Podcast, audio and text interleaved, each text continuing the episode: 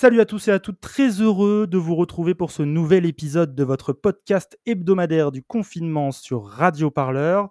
Comme chaque semaine, on s'installe ensemble pour une petite heure. L'idée, prendre le temps d'analyser, de comprendre les évolutions, les débats, les enjeux, tout ce que bouscule en fait cette pandémie historique du coronavirus. Et cette semaine, on se penche enfin sur un domaine que nous souhaitions aborder depuis longtemps à Radio Parleur avec vous qui nous écoutez. Merci d'ailleurs à vous de nous écouter. On parle aujourd'hui d'économie sur Radio Parleur et du rôle d'un acteur absolument majeur, j'ai nommé l'État français bien sûr. Radio Parleur. Radio Parleur, le son de toutes les luttes.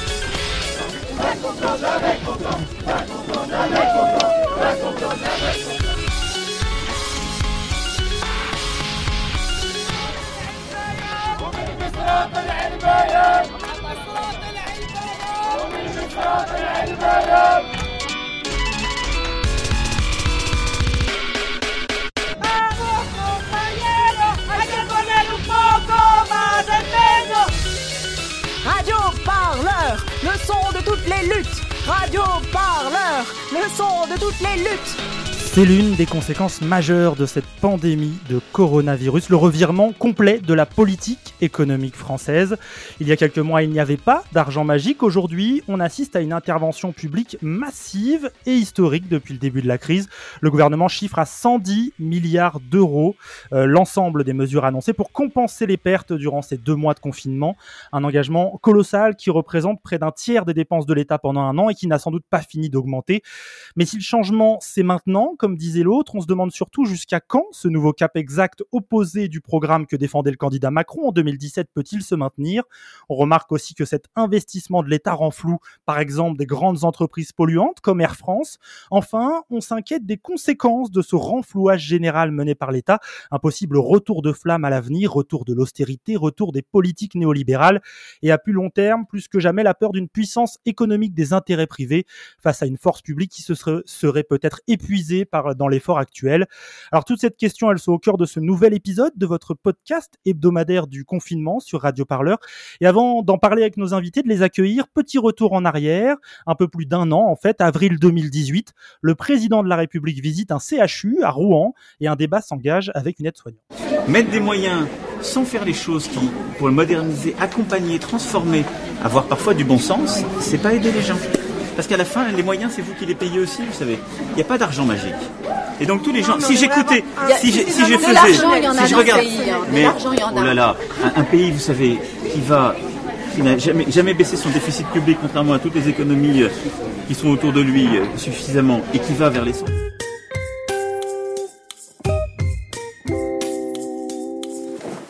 Dis, euh, tu sais pourquoi 2020 euh, c'est une année bisextile Bah ouais, parce que ça fait une journée de plus pour manifester. Ah ouais Pour ne rien manquer de l'actualité des luttes sociales en France, écoutez la chaîne L'actu des luttes de Radio Parleur. Une rédaction avec des vrais gens dans la vraie vie du terrain, des vraies luttes tous les jours. Radio Parleur. Voilà, service public, moyen de l'État, poids de la dette, vous avez reconnu hein, Emmanuel Macron. Euh, tout le programme de notre émission du jour, quasiment résumé dans cette intervention du président de la République, euh, qui n'a pas, à mon avis, fini de marquer euh, son mandat. Alors je vais accueillir nos invités. Anne Edou, bonjour. Bonjour. Alors vous êtes économiste, maîtresse de conférences au Centre national des arts et métiers, chercheuse au Centre d'études de l'emploi et du travail. Vos travaux portent principalement sur le chômage, l'emploi, les politiques de l'emploi. Vous êtes membre aussi du cercle de réflexion Les économistes atterrés. Vous avez d'ailleurs publié le 30 avril une note qui va être un peu euh, une colonne vertébrale de cette discussion. Intervention publique en temps de crise quand l'impossible redevient pensable. Nathalie Coutinet, bonjour aussi à vous. Bonjour. Alors, économiste aussi, à l'Université Paris 13, faites aussi partie des économistes atterrés, chercheuse au Centre d'économie de Paris Nord. Vous vous êtes spécialisée en économie industrielle et vous travaillez notamment sur les politiques publiques de santé en Europe. Ça tombe bien, domaine définitivement au cœur de la crise du coronavirus. Alors, je vais commencer par une première question euh, en lien avec euh, le son que l'on vient d'entendre du président de la République. Il y a un an, Emmanuel Macron mettait en avant la dette de l'État, l'absence d'argent magique face à une aide-soignante qui lui réclamait des moyens pour l'hôpital public. Depuis, bien sûr, tout a changé. Financement du chômage partiel, soutien aux hôpitaux, à la recherche, fonds de solidarité pour des entreprises, plusieurs centaines de milliards d'euros mis sur la table. Alors une question peut-être de profane pour commencer avec vous, Anedou. Euh, S'il n'y a pas d'argent magique et que l'État a une dette de 100% rapportée à son PIB, PIB pardon, comme le dit le président, d'où viennent tous ces financements qui tombent d'un coup là? Alors, euh, je, suis d'accord sur le fait qu'il n'y a pas d'argent magique. Hein. Euh, L'argent, euh, bah, il vient de quelque part, même quand on le crée. Euh, simplement, l'expression, elle est quand même très méprisante, hein, parce qu'il s'adresse à, à, des personnes qui sont les victimes de l'austérité.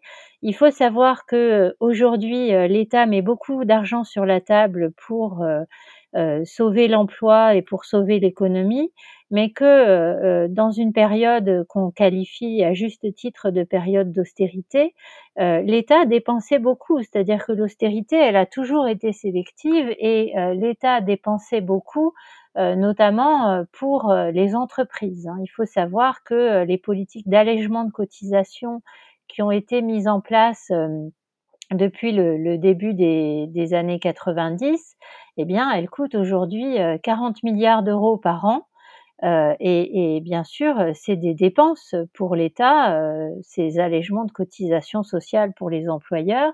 Et par ailleurs, ça fragilise aussi le financement du, système de protection sociale. Hein. On parle de charges sociales, euh, terme qui laisse penser que euh, c'est un prélèvement fait pour embêter les entreprises, mais il s'agit bien de cotisations qui euh, ont pour fonction de, de financer le système de protection sociale. Et donc, euh, voilà, on a eu de l'austérité, mais en fait euh, une austérité très sélective. Il y avait de l'argent euh, pour les entreprises et on voit bien aujourd'hui que quand il s'agit de sauver le système économique, il y a de l'argent qui, qui, voilà, qui, qui, est mis sur la table euh, immédiatement. Et il faut rappeler hein, que ce plan de financement et ce retour massif de l'intervention de l'État a lieu dans la plupart des pays européens, hein, c'est pas qu'en France. C'est étonnant car on est quand même à l'exact opposé des politiques économiques mises en place depuis de longues années dans l'Union européenne. Le symbole de cela, bah, c'est quand même la fin pour le moment de la règle d'or européenne imposée par le traité de Maastricht, c'était en 1992. Alors pas plus de 3% de déficit annuel par an, pour la résumer rapidement, c'était ça la règle. Nathalie Coutinet, euh, cette pandémie, euh, est-ce qu'elle provoque vraiment un changement de complet de paradigme dans, dans l'action économique des États? Alors, la règle, déjà pour, euh, pour commencer, pour compléter ce que vous disiez, la règle, c'était pas 3%. La règle, c'était l'équilibre budgétaire. Et le 3%, il était autorisé dans des cas exceptionnels, hein, si la, le pays était en récession. Donc la règle, c'est pas de déficit. Alors cette règle, elle a d'abord jamais été euh, respectée, en tout cas en France et dans de nombreux pays. Euh, Aujourd'hui, euh, évidemment que l'intervention de l'État euh, s'avère totalement nécessaire puisque euh, l'économie est partiellement à l'arrêt. Hein, dans certains secteurs, on a euh, moins 80% d'activité. comme ça, en dans, les, dans la construction, c'est moins 80, dans l'industrie, c'est moins 40, avec une croissance qui est à moins 5,8%. Donc, si, si on ne veut pas que les entreprises fassent toute faillite et euh, que les, ménages ou qu'un certain nombre de ménages se retrouvent sans aucune ressource, il est indispensable que l'État intervienne. Ça, c'est en dehors de toute euh, règle ou tout précepte d'équilibre. Alors, on se rend compte aussi euh, à cette, lors de cette crise qu'il y avait une absurdité finalement à considérer que euh, la dépense publique euh, devait, enfin que les, plutôt, je, m'exprime mieux, que l'État le, devait être à l'équilibre, c'est-à-dire que ses recettes devaient égaliser ses dépenses.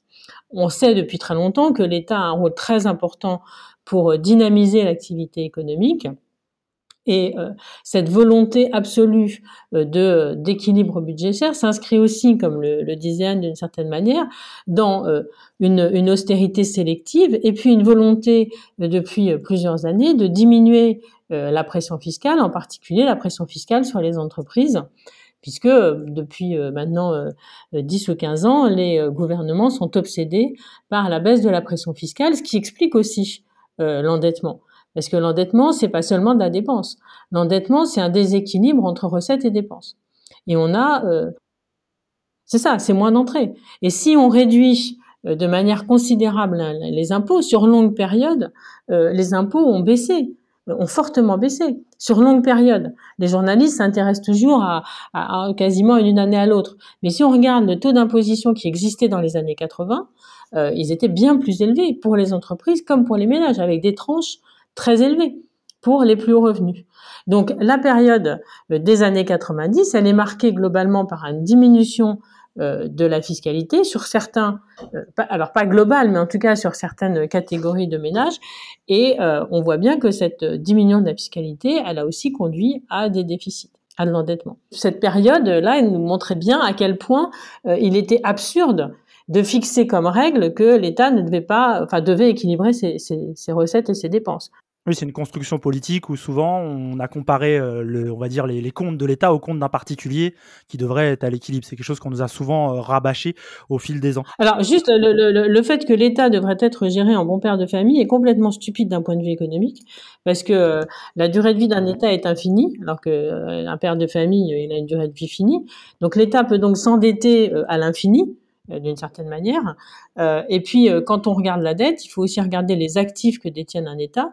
Hein, un enfant, euh, il n'est pas avec une dette, il naît aussi avec euh, des infrastructures, un système hospitalier, euh, un système éducatif, et ça c'est un actif comparé au passif qu'est la dette. Donc raisonner de cette manière-là est complètement stupide d'un point de vue économique.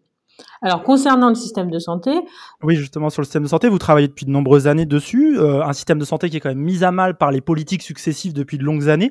Comment vous vivez euh, ce moment où on s'aperçoit que c'est hyper important d'avoir un système de soins pour soigner une pandémie en l'occurrence, et d'un coup une sorte de, on a le sentiment d'un réveil brutal euh, de la part de l'État et du coup de la politique économique? Alors non, c'est pas un réveil brutal parce que euh, et l'extrait que vous avez montré en début d'émission montre bien que euh, euh, les acteurs du, du, système hospitalier, que ce soit les aides-soignants, les médecins, etc., ont alerté maintenant depuis plusieurs années sur la dégradation continue de l'hôpital public. Jusqu'ici, ça n'avait pas porté. Auprès, du gouvernement, je parle. Hein. Ça n'avait pas porté parce que finalement, oui, parce que finalement, les, les, les hospitaliers, dans leur ensemble, eh bien, se débrouillaient avec les moyens du bord. Euh, avec un système qui était toujours en tension, mais qui, fonctionnait en tension. Mais quand on met un système en tension dans une situation de, de crise, d'une catastrophe, évidemment, euh, le système potentiellement explose. Et là, peut-être que euh, si le, le gouvernement s'est peut-être rendu compte que ce que disaient les hospitaliers n'était pas faux, et que effectivement euh, l'hôpital public est dans une situation euh, extrêmement difficile. Mais il y a l'hôpital, mais aussi il y a toutes les chaînes d'approvisionnement. Euh, on manque de masques aujourd'hui, on manque, on manque dans les hôpitaux d'anesthésiants pour réanimer, à tel point que les opérations traditionnelles vont sans doute avoir du mal à reprendre parce qu'on manque de matériel. On va bientôt manquer de gants, on manque de blouses, on manque de, de, de produits d'anesthésie.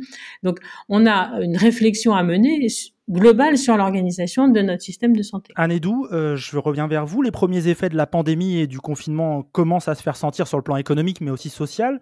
Euh, je prends un exemple des derniers chiffres du chômage, une augmentation de 0,7% sur l'ensemble du territoire euh, des chômeurs, s'établissant désormais à 3 millions, plus de 3 millions, 3 millions 7 de personnes qui ont déclaré n'avoir aucune activité.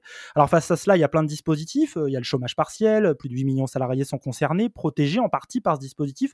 Pour rappel, j'explique, hein, c'est l'État qui paye pour faire simple, une grande partie de leur salaire lorsqu'ils sont en chômage partiel, ces salariés.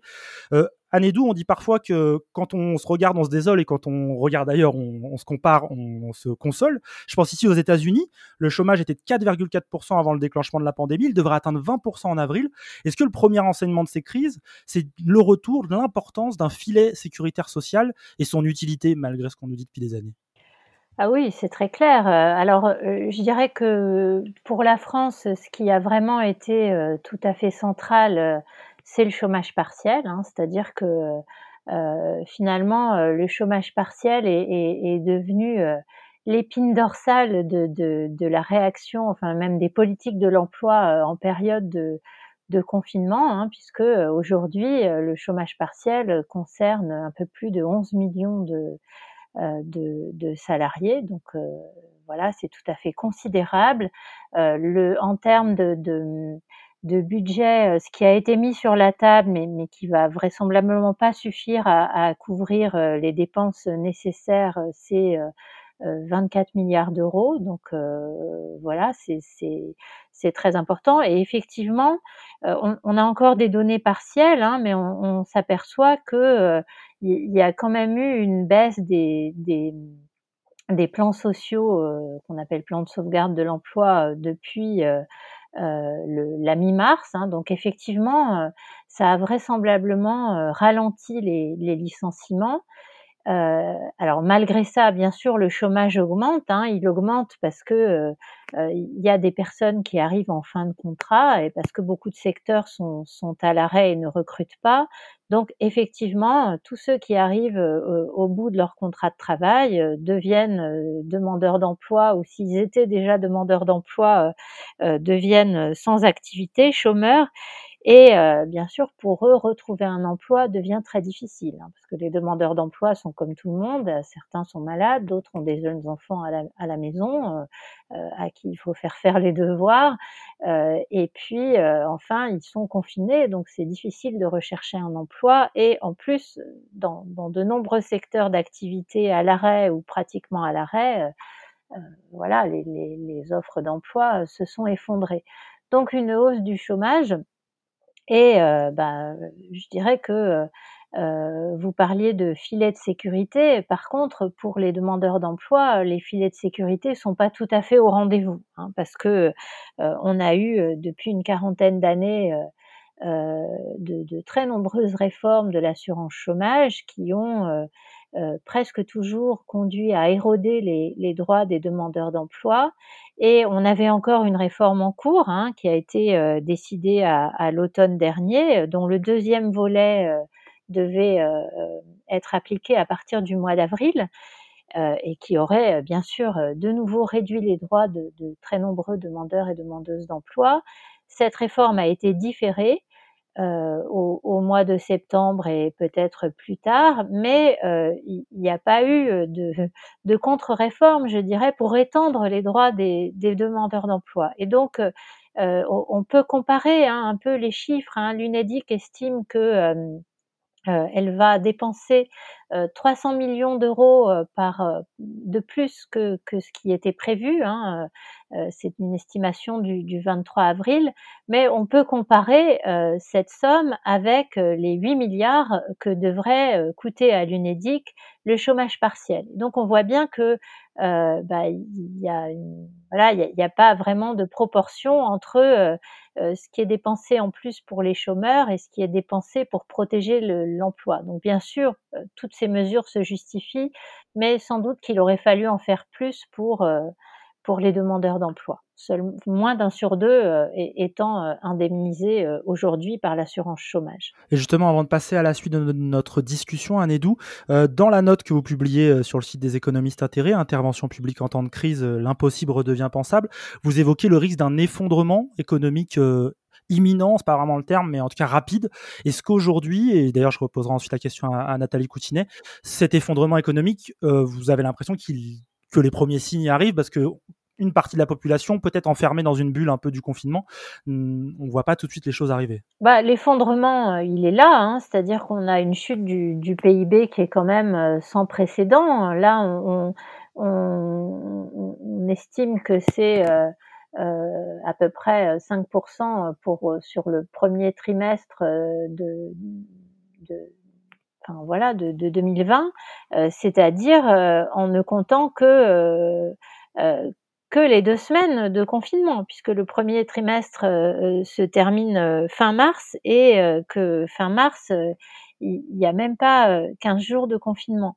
Donc voilà, l'effondrement, il, il, est déjà là. Maintenant, toute la question, c'est qu'est-ce qui va se passer après hein? C'est-à-dire que, euh, euh, en fait, ce qui est très intéressant aussi avec euh, cette, cette récession, c'est que elle est d'une de, telle ampleur qu'elle a été très suivie par par l'INSEE, par l'OFCE et, et, et, donc ben, il y a eu des tentatives à la fois de, de chiffrage presque jour le jour et puis d'estimation des, des impacts.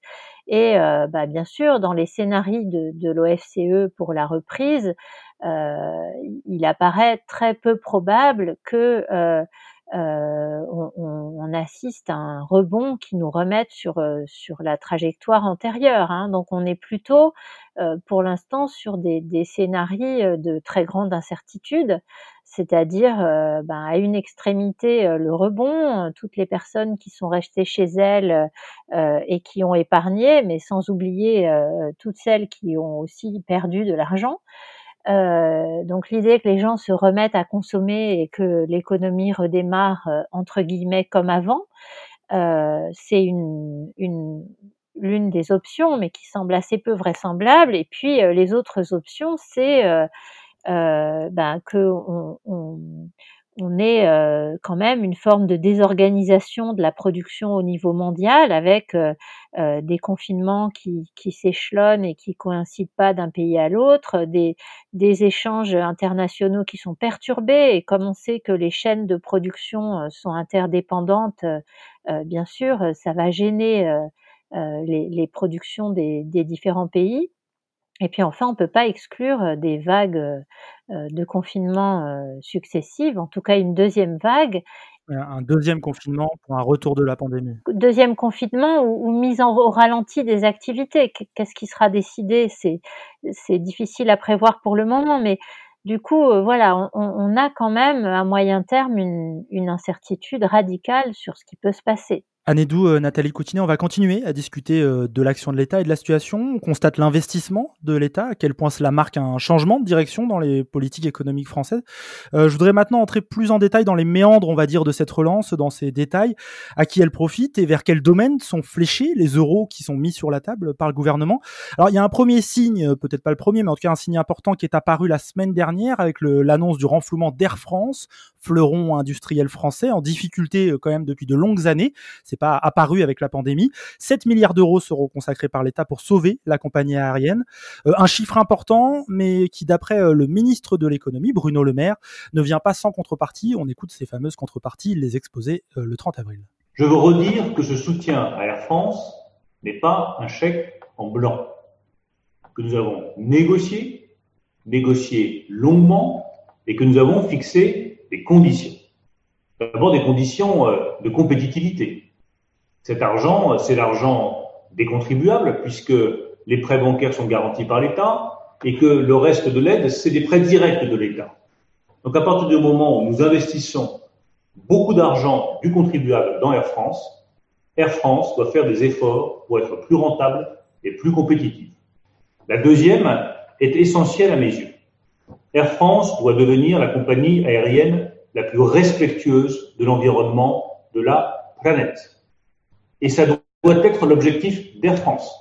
C'est une condition sine qua non de ma signature auprès de l'État pour soutenir Air France. Nous voulons que Air France réduise de 50% ses émissions de CO2 par passager par kilomètre entre 2005 et 2030. Nous voulons que Air France réduise de 50% son volume d'émissions de CO2 sur ses vols métropolitains d'ici la fin 2024. Dès lors qu'il y a une alternative ferroviaire à des vols intérieurs avec une durée de moins de 2h30, ces vols intérieurs devront être drastiquement réduits. Troisième euh, élément concret, l'objectif de 2% de carburant alternatif durable incorporé dans le réservoir des avions devra être tenu dès 2025. Radio Parleur le média qui vous parle des luttes et qui vous en parle bien. Sur radioparleur.net. Bruno Le Maire, donc dans votre euh, émission euh, hebdomadaire du confinement. Alors, un ministre de l'économie qui multiplie les promesses sur un ton euh, quasi martial. tout d'abord, Nathalie Coutinet, vous travaillez sur les politiques industrielles. Est-ce que sauver une compagnie aérienne déjà en difficulté dans un domaine très polluant qui risque en plus de subir une réduction d'activité très importante dans le monde post-Covid-19. Est-ce que ce genre d'action, c'est un passage obligé pour l'État français? Ah bah oui, parce que on peut pas laisser la compagnie nationale euh, s'écrouler. C'est pas possible. Pourquoi? Parce que ça veut dire que le, le pays perdrait euh, toute toute contrôle de, de, de l'aérien d'une certaine manière. Donc euh, c'est une compagnie, euh, c'est Air France KLM qui est détenue à 14% par l'État français et à 14%, enfin à peu près par l'État néerlandais. Donc il y a une question d'indépendance nationale. Tous les pays souhaitent avoir leur, leur compagnie, leur compagnie aérienne. Le, le, secteur aérien est le secteur qui a été touché en premier. Hein, à partir du moment même où le, virus était seulement en Chine, enfin en tout cas on pensait qu'il était seulement en Chine, euh, c'est le secteur aérien qui a immédiatement été euh, frappé de plein fouet par, euh, par la crise. Et sans doute pour longtemps. Parce que euh, très clairement, dans les scénarios, dans les scénarios que présentait euh, Anne il y a quelques minutes, il y a un scénario qui, se profile, c'est que on va pas être, va pas reprendre maintenant sans doute à la rentrée, euh, très vraisemblablement à la rentrée, euh, il y aura toujours euh, des mesures de confinement partiel. elle sera toujours ralentie cette activité. Oui, enfin, si on prend l'exemple de là où le secteur où je suis tout à fait informé, c'est l'université. à l'université, il n'y aura pas de cours en présentiel, par exemple, à la rentrée. Donc, on reste sur un système universitaire qui marche marche à distance avec des étudiants qui ne peuvent pas euh, venir à l'université, sauf en tout petit groupe, etc. Donc, ça veut dire que les transports seront également euh, sans doute ralentis. Ça veut dire qu'on n'est pas, en tout cas pour le, trimestre de, la rentrée, on ne sera pas dans une activité normale. Donc il va y avoir des entreprises à sauver. Euh, il y a des questions d'indépendance, d'indépendance stratégique aussi. Et puis il y a des entreprises aussi à relocaliser. Euh, vraisemblablement, on s'est rendu compte à quel point euh, on était, l'industrie française était dépendante de, de, la Chine ou d'autres pays et qu'on a absolument besoin de retrouver une indépendance et je pense évidemment en particulier au secteur de la santé, du médicament mais aussi des biens médicaux. Mmh. Et du coup, est-ce qu'il va falloir faire des choix par exemple euh, Est-ce que d'abord l'État peut sauver tout le monde? C'est une question un peu simple. Et ensuite, est-ce qu'il va falloir choisir par exemple je sauve Air France pour des raisons stratégiques mais le secteur de la culture, lui, je le sauve moins? Comment on va faire? Tous les secteurs quasiment vont être touchés. Et donc euh, l'État se retrouve devant un problème euh, totalement inédit de crise. Et c'est pour ça que je suis d'accord avec ce que disait Anedou précédemment. Euh, c'est évidemment un, cataclysme économique qui se produit, mais pas seulement en France, dans le dans l'ensemble du monde, en tout cas dans la majeure partie des pays du monde, et que ce cataclysme il va marquer, il va nous marquer pendant plusieurs années, mais ça peut aussi être l'occasion de, de, de, de sortir de la crise de manière différente euh, de manière plus écologique, de manière plus euh, aussi responsable, plus locale, euh, de revenir à ce que aux économistes atterrés on, demande depuis plusieurs années, hein, mais une, vraie transition écologique. Et, et, je ne crois pas que ce que, ce que dit Benoît Le Maire sur Air France, qui lui demande à la fois d'être plus rentable, plus compétitif, plus compétitive et puis euh, d'être plus euh, économe en euh, carburant, que tout ça soit complètement compatible. C'est vraiment des vœux pieux. Et puis, quelles assurances a demandé l'État? Comment on va se garantir Comment l'État va s'assurer que Air France respecte bien euh, les engagements qu'il a pris, euh, que la firme a pris lorsque euh, elle a reçu ses aides, ses aides publiques. Effectivement, on va en parler. Je vais vous reposer la question, mais d'abord, Anne Edou voulait réagir à ces propos de Bruno Le Maire et à ce qu'on évoquait à l'instant. Oui, alors c'est plutôt en, en entendant Nathalie que je pensais ça, c'est que euh, je, je, repense à ce que disait Emmanuel Macron, hein, il n'y a pas d'argent magique et le déficit, c'est ce qu'on laisse à nos enfants. Euh, je dirais, ben là, la situation qu'on connaît aujourd'hui avec un effondrement euh, euh, quand même assez massif de, l'économie, une, vraie incertitude pour euh,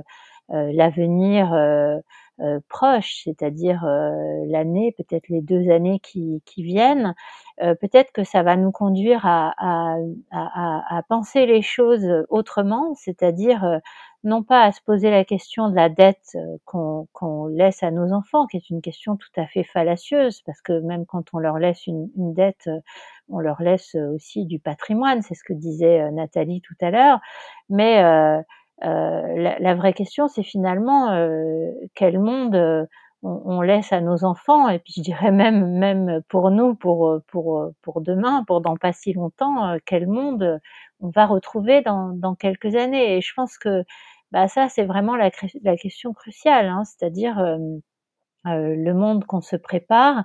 Euh, là, il y a, y a, une question qui va se poser, mais qui va même se poser au gouvernement, c'est est-ce que, question à laquelle j'ai pas la réponse, hein, est-ce que on va pouvoir envisager une, une simple relance pour faire redémarrer l'activité euh, ou est-ce que euh, la relance ne sera pas d'actualité euh, si vraiment on doit maintenir une, une activité, une activité ralentie pendant ben, pendant plusieurs mois, enfin un, horizon encore de, de, moyen terme. Et dans ce cas, comment on, on, on vit dans cette économie ralentie? Comment on reconstruit l'économie pour qu'elle soit vivable?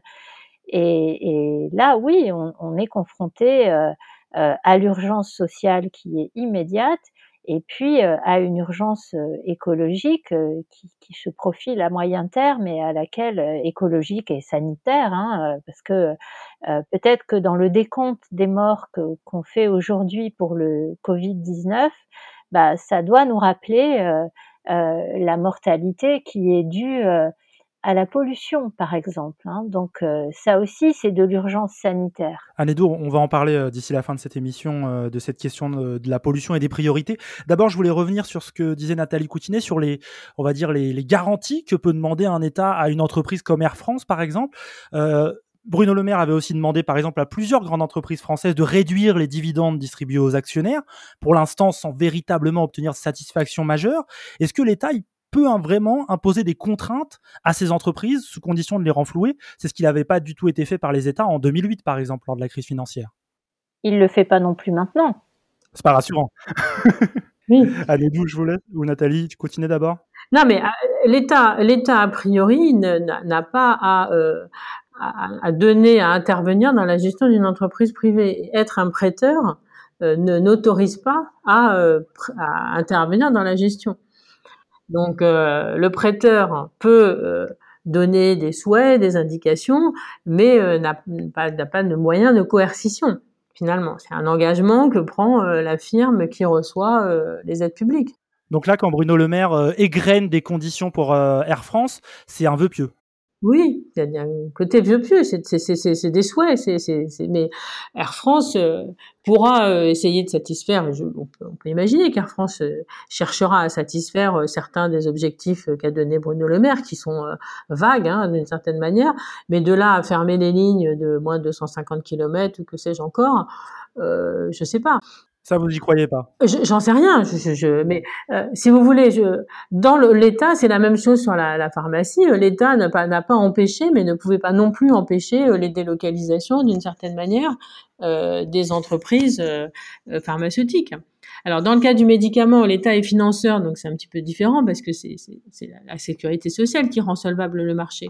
Mais dans le cas du, du transport aérien ou d'un autre, bah euh, voilà, l'État est, est, est, prêteur. On voit bien aussi que l'État là est un peu gêné aux entournures parce que finalement Bruno Le Maire, il n'est pas, il n'est pas pour euh, la nationalisation, euh, etc. des secteurs stratégiques. On pourrait imaginer autre chose. Hein.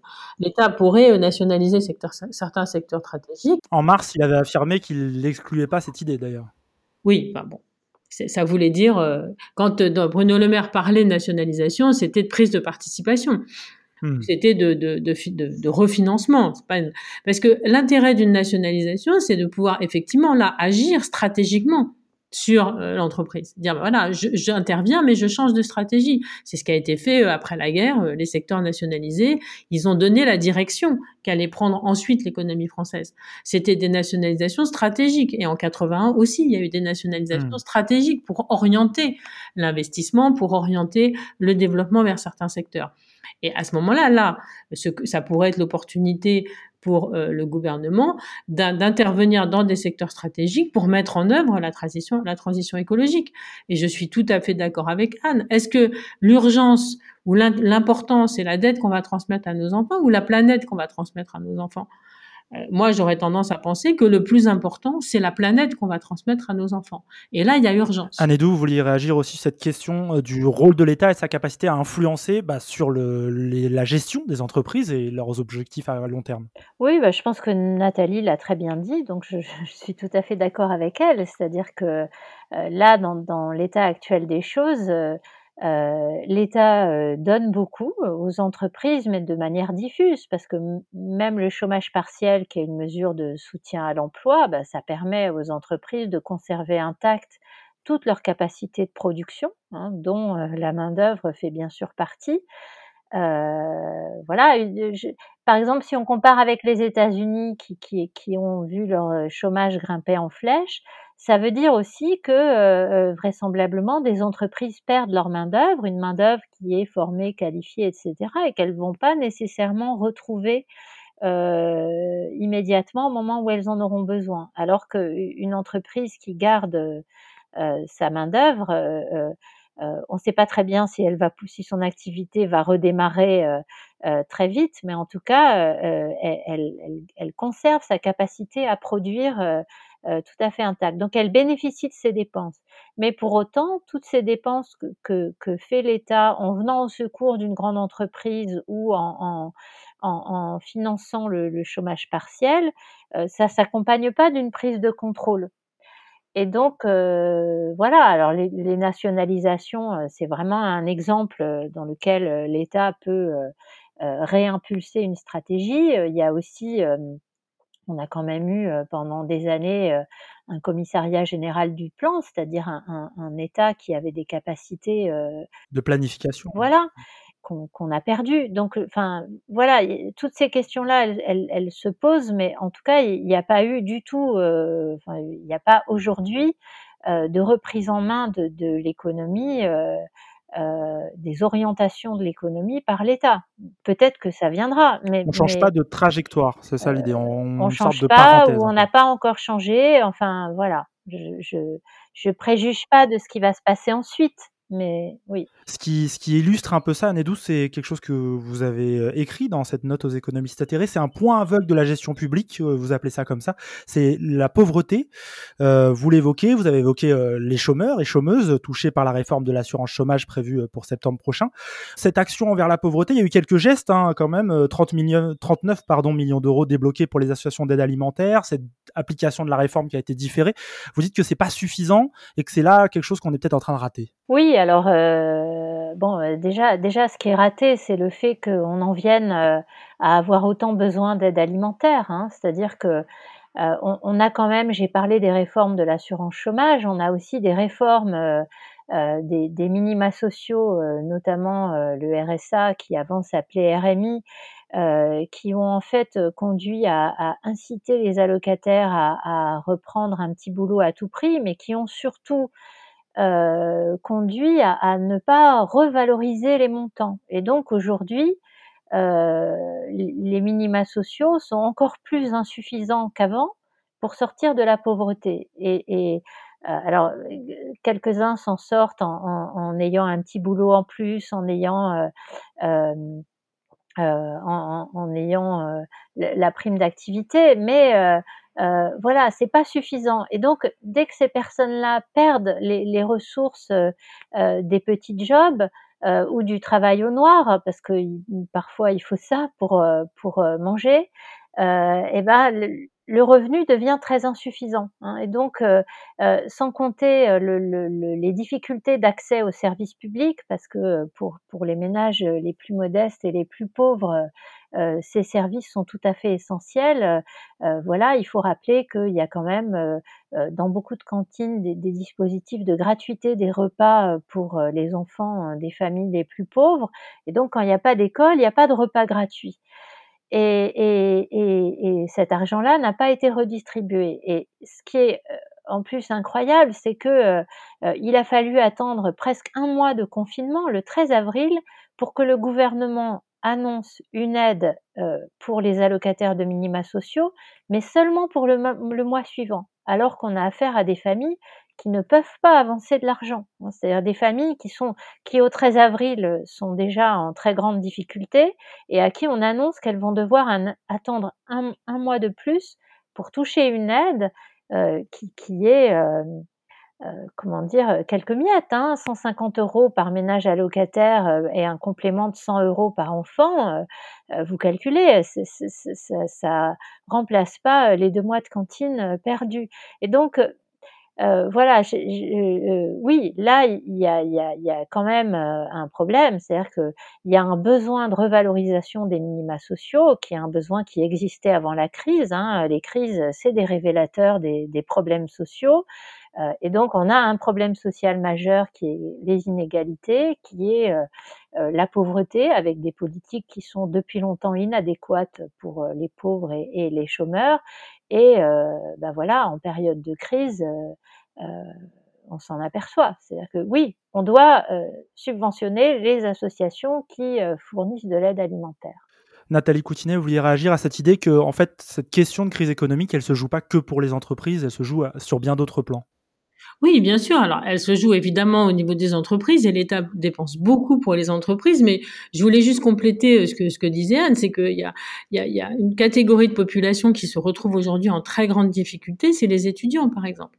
Parce que les étudiants, ils ont souvent des petits boulots, euh, des extras dans des restaurants, des, des, des, du travail dans des, dans des McDo, des choses comme ça. Qui sont à l'arrêt aujourd'hui qui sont totalement à l'arrêt. Ils, mangent au restaurant universitaire pour des, sommes modestes.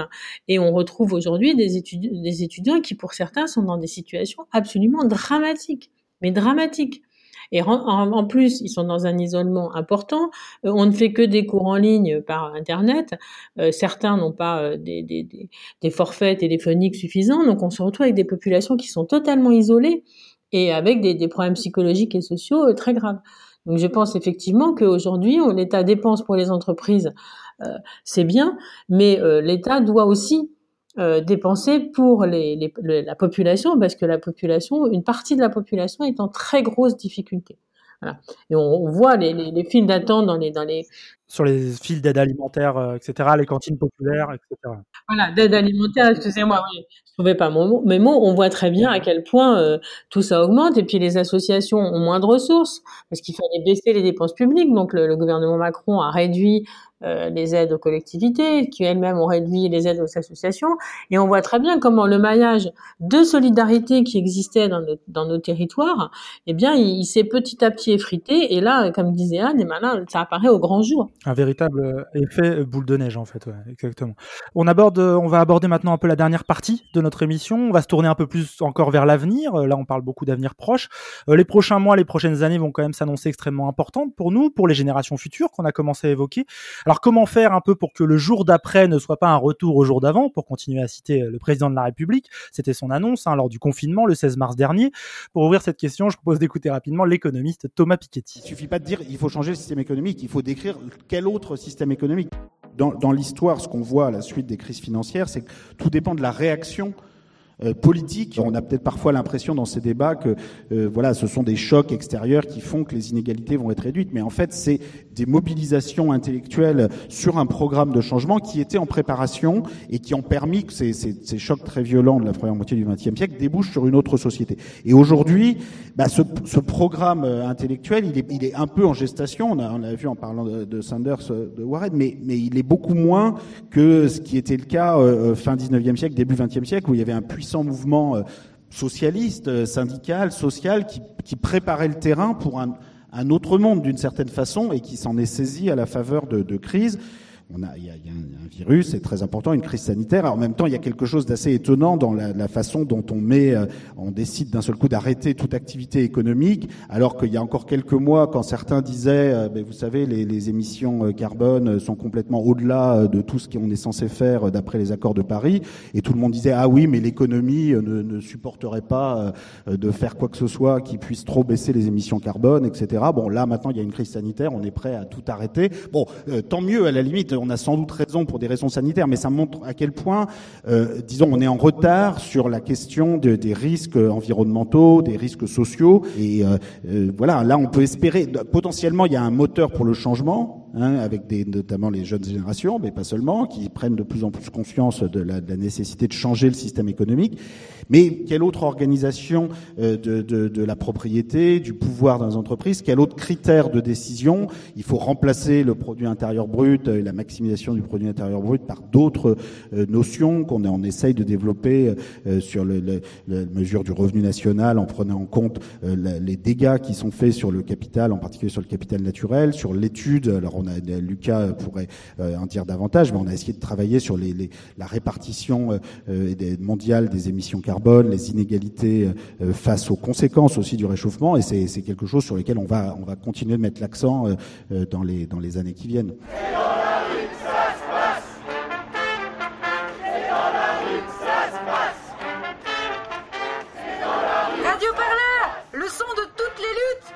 Voilà, l'économiste Thomas Piketty dans une vidéo publiée par l'Obs, hein, c'était le 14 mars dernier.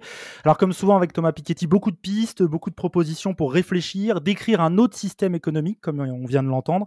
Alors euh, Nathalie Coutinet, Anédou, avant d'évoquer ces pistes possibles, je voudrais d'abord qu'on se penche sur un, un, risque qui me semble important à venir, au vu de nos discussions dans cet épisode du podcast du confinement hebdomadaire de Radio Parleur. On a le sentiment que l'État travaille à une sorte de parenthèse, à tenir euh, l'économie à bout de bras avant que d'avant le Covid-19, c'est l'économie précédente, pour la relancer dès que possible sans être obligé de mener des réformes profondes. Euh, mais tout cela, forcément, ça va avoir un coût. Et si on repart comme avant, est-ce qu'on risque pas de vivre euh, un retour d'une austérité qui serait bien plus forte et des politiques néolibérales plus que jamais présentes euh, Nathalie Coussinet, par exemple? Sorte de retour de flamme. Oui, il y a un danger. Il y a effectivement un danger. Euh, d'ailleurs, il, s'exprime déjà. Euh, attention, il faudra rembourser la dette. Il y aura l'austérité derrière. On a aussi euh, eu la semaine dernière pas mal de, de, de, de, débats autour du déficit de la sécurité sociale qui devenait abyssal, etc., etc. Qu'il fallait. L'idée qu'il faudra faire des efforts, qui est sortie chez plusieurs députés LREM. Voilà, qu'il faudra faire des efforts. J'ai entendu Bruno Rotaillot aussi qui expliquait que tout ça montrait en fait qu'à quel point l'État était inefficace et auquel point il faudrait tout revenir au privé bon, il y, a deux voies qui sont possibles. Il y a, effectivement la voie où euh, euh, non seulement on reste dans le même dans le même système, mais même il va être empiré d'une certaine manière parce que euh, il va falloir encore plus réduire les déficits. je sais pas trop comment d'ailleurs. Mais bon, donc des situations qui, me semblent totalement absurdes. Ou alors il y a là une opportunité, comme le dit Thomas Piketty, il y a une opportunité à changer de modèle et à changer de modèle sur plusieurs plans. Évidemment sur le plan écologique, mais pas seulement. Si on prend les maisons de retraite, par exemple, on voit que la politique de l'État, elle a, elle, changé dans 30 ans. Avant, l'État va gérer les maisons de retraite par le biais des, collectivités locales, etc. Maintenant, qu'est-ce qui se passe? On va donner de l'argent aux ménages, un peu d'argent là-bas, euh, par exemple, et puis euh, les ménages vont euh, trouver dans le secteur privé des maisons de retraite pour accueillir leurs aînés, euh, maisons de retraite qui sont détenues par euh, des fonds, des fonds, des, sociétés cotées en bourse, financées par des sociétés mmh. d'investissement. Comme Corian. Comme Corian, par exemple. Et sociétés qui ont quoi comme objectif? Bah, Évidemment, de faire de l'argent pour les actionnaires et donc bah, de diminuer les coûts en main-d'œuvre, mettre deux, deux, personnes par chambre, de mettre une aide-soignante la nuit au lieu de deux infirmières et trois aides-soignantes, etc., etc. Donc, quel modèle on veut?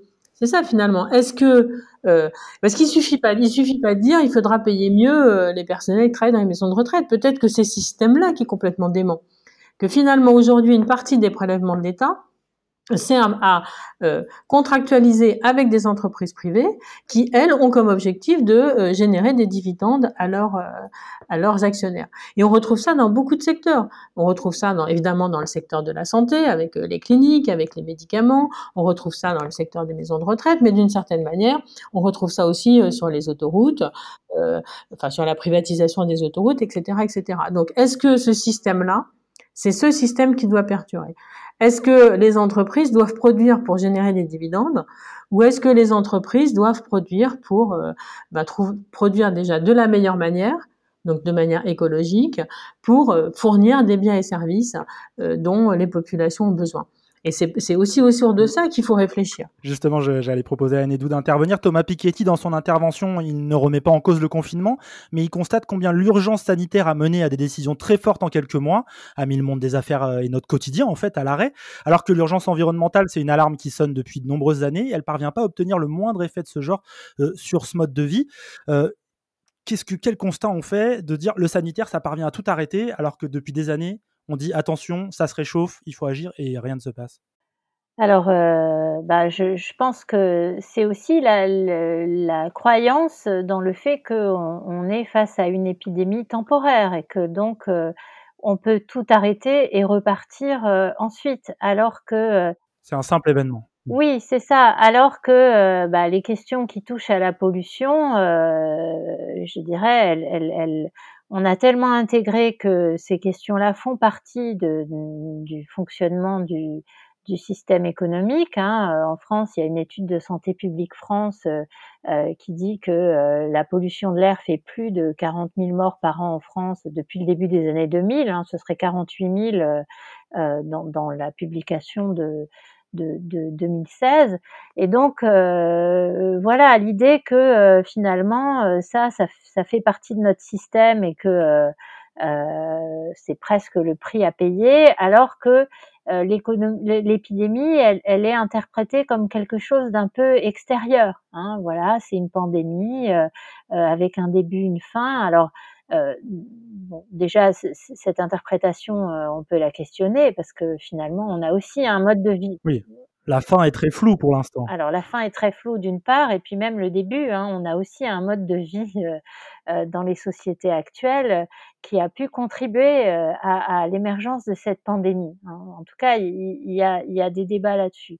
Ce qui est sûr, c'est que, ça révèle les, problèmes de, notre société. Alors, pour le monde d'après, c'est vrai que si on fait le décompte des morts, euh, euh, ben, on, a euh, euh cette question de, de la pandémie qui, qui, qui, pourrait très bien être la première euh, d'une série euh, d'autres, hein, et donc qui, qui, imposera sûrement de, de, revoir notre mode de vie pour que on ait des sociétés moins vulnérables à ces épidémies.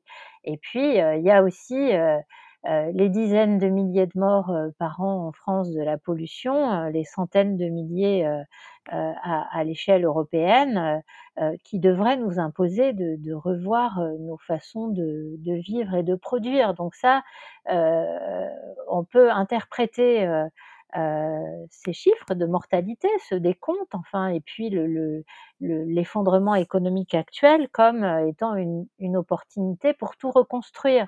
Vous disiez que l'impensable redevenait possible, c'est ça l'idée? En tout cas, ce qu'on a vu, c'est que euh, euh, là, l'État est capable de mettre beaucoup d'argent euh, tout d'un coup sur la table, des sommes que, qu'il n'aurait pas été prêt à dépenser en d'autres circonstances, et donc, bah, effectivement, on s'aperçoit que euh, on peut admettre euh, des déficits euh, bien plus importants que ce qu'on a aujourd'hui.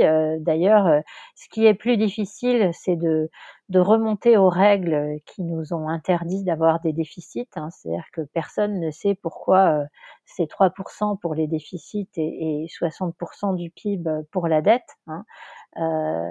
Ces chiffres-là qui apparaissent comme gravés dans le marbre, personne ne sait bien à quoi ils correspondent. Hein, pourquoi c'est 60% ou pourquoi 3% Personne ne sait le dire. Hein. Et donc euh, voilà, on, peut, quand il y a des urgences, euh, on peut dépenser. Euh, la question c'est, ben, on dépense pourquoi Pour reconstruire quoi finalement? Parce que on n'est pas sûr qu'aujourd'hui il soit pertinent de parler d'une relance de l'activité. J'ai bien aimé le terme de reconstruction que j'ai lu sous la plume de de l'économiste euh, euh, Younous, voilà, voilà Mohamed Younous et euh, qui, qui, qui, qui, parlait, lui, non pas de relance, mais de reconstruction. Donc, bien sûr, alors je suis pas sûre d'être d'accord avec lui sur la manière de reconstruire, mais je pense que le terme est le bon. Hein, C'est-à-dire que euh, on n'est pas sûr de pouvoir relancer maintenant, peut-être un jour, mais en tout cas, ce qui, la question qu'il faut poser, c'est comment reconstruire. Et pour revenir à ce que disait euh, Thomas Piketty, euh, qui a parlé euh, de, de, démobilisation de la gauche. Enfin voilà. En France, on a quand même une interrogation qui est euh, euh une forme euh, d'atonie, d'émiettement et d'atonie du monde politique de gauche. voilà, écologiste inclus, c'est-à-dire qu'il y a eu un, un, vaste mouvement social euh, les gens ont été dans la rue, donc du côté de la prise de conscience, elle existe à plusieurs niveaux dans notre société, mais les relais politiques, ils interrogent. Hein. Donc c'est vrai que on a du mal en France à, peut-être que ça va venir. Hein, les, change, les, changements peuvent être très rapides, hein, mais aujourd'hui on a du mal à identifier ces forces qui pourraient porter le changement. On a le sentiment, euh, Anne Edou, que c'est là que ça joue. Euh, vous parlez de sortir d'une politique économique technocratique euh, pour revenir à une politique démocratique et pensée par des forces politiques. On a l'impression que le politique, notamment les forces de gauche, a une responsabilité beaucoup plus forte que les années précédentes. Là, c'est le moment. Oui, c'est le moment, mais mais euh, je suis pas sûre qu'on puisse attendre euh, euh, les, les, élections. Donc, je pense que dès maintenant, ces, ces questions-là doivent se poser aux, aux, forces politiques à tous les niveaux, hein, de l'État au niveau décentralisé, parce qu'on voit bien que dans les communes, et parfois un peu indépendamment de leur couleur, des décisions ont, été prises pour euh, soutenir l'activité, euh, organiser euh, l'aide aux, plus pauvres. Et, et, je pense que oui, là, il, y a des, des choses qui doivent se mettre en place. Et il est, on peut pas exclure que, y compris euh, des, des, politiques euh, de droite, euh, soient conduits à faire, du fait de l'urgence, des choses qu'ils n'envisageaient pas auparavant en tout cas, il faut l'espérer. Hein, C'est-à-dire, euh, euh, bah voilà, quand, on a, euh, c'est vrai que là aujourd'hui, le gouvernement a continué à mettre en place des réformes. alors, ça, ça, a un lien avec l'urgence, hein, bien sûr, dans les secteurs jugés vitaux, mais on a l'impression que les réformes néolibérales se sont poursuivies, que le gouvernement attend tout de l'augmentation du temps de travail, alors que finalement, peut-être que l'activité va pas repartir au point que ce soit nécessaire et donc, euh, euh, euh, il y a des questions qui vont se poser, mais peut-être y compris au gouvernement actuel, hein, à la fois d'aide aux, plus démunis, de venir au, secours des secteurs vitaux et ben, peut-être que l'idée qu'on ne doit pas avoir d'impôt sur la fortune, il faudra revenir dessus. Voilà, parce que quand il faut financer l'économie, euh, c'est enfin, pas forcément une question de bord politique. Enfin, en tout cas, on peut l'espérer euh, dans des situations d'urgence. Et on est dans une situation d'urgence. voilà, il y a peut-être des décisions qu'on n'attend pas qui seront prises par ce gouvernement. Il faut l'espérer. Nathalie Coutinet, je voulais vous proposer aussi de, réagir là-dessus pour terminer euh, cette émission. Euh, Thomas Piketty évoquait Elizabeth Warren, Bernie Sanders, candidat à la présidentielle, candidat malheureux à la présidentielle américaine. Je pense aussi à Alexandria Ocasio-Cortez, euh, représentante américaine qui porte l'idée du Green New Deal. Toute cette idée de gauche qui porte ces valeurs d'une autre façon de voir l'économie qu'on vient d'évoquer pendant une heure, ça pourrait être des inspirations, vous pensez, en France actuellement? Effectivement, il y a un mouvement aux États-Unis qui est, comme vous le dites, hein, du, du, Green New Deal, qui est un mouvement euh, très profond, hein, parce que c'est pas seulement euh, de l'écologie, c'est aussi une, politique complètement différente en termes politique monétaire, en termes de, de, de, l'État comme employeur en dernier ressort. Donc ce serait c'est un changement euh, total finalement de, de, de, politique par rapport à ce qu'on connaît depuis les années 80, grosso modo, hein, l'élection de Reagan et Thatcher. On serait là sur un nouveau modèle qui, qui serait développé. Euh, alors, c'est puissant aux États-Unis. Euh, c'était plutôt porté par Sanders, moins par Biden. Euh, alors, ce qu'on appelle en Europe le Green New Deal, c'est très éloigné de ce qui se passe aux États-Unis. Hein. Oui, c'est repris par Ursula von der Leyen, la présidente de la Commission, par exemple, qui est loin d'être sur les mêmes positions. Oui, c'est un espèce de, de, de, de, de greenwashing. Hein, c'est pas grand-chose. Mais euh, il y a l'opportunité, effectivement, de concevoir des politiques économiques complètement nouvelles euh, avec voilà, une réorientation totale des politiques économiques et de sortir du libéralisme. Malheureusement, euh, enfin, je le souhaite de tout mon cœur, je n'y crois pas beaucoup parce que les signaux qui sont donnés aujourd'hui euh, ne le montrent pas.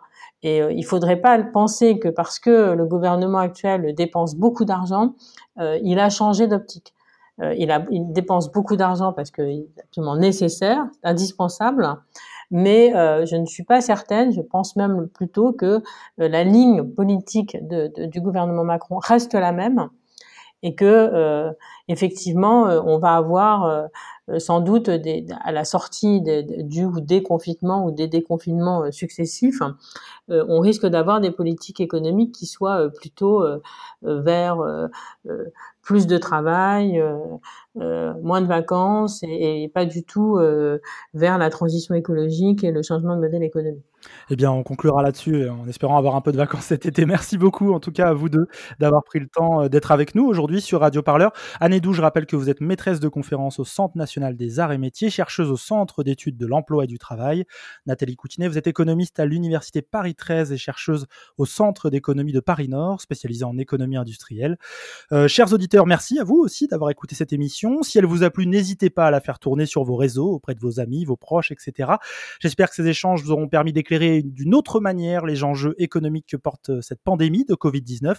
Je vous rappelle que si vous voulez plus d'émissions, de reportages, d'entretiens, de créations sonores sur les luttes sociales, vous pouvez faire un don à Radio Parleur. C'est votre soutien financier qui nous permet de continuer à vous informer sans milliardaire, en toute indépendance. Donc rendez-vous sur notre site internet radioparleur.net. L'onglet c'est faire un don, c'est simple. On se retrouve jeudi prochain pour un nouvel épisode de votre podcast du confinement. D'ici là, faites attention à vous. Très bonne semaine à l'écoute du son de toutes les luttes. Salut. Radio Parleur, le média qui vous parle des luttes et qui vous en parle bien. Sur radioparleur.net.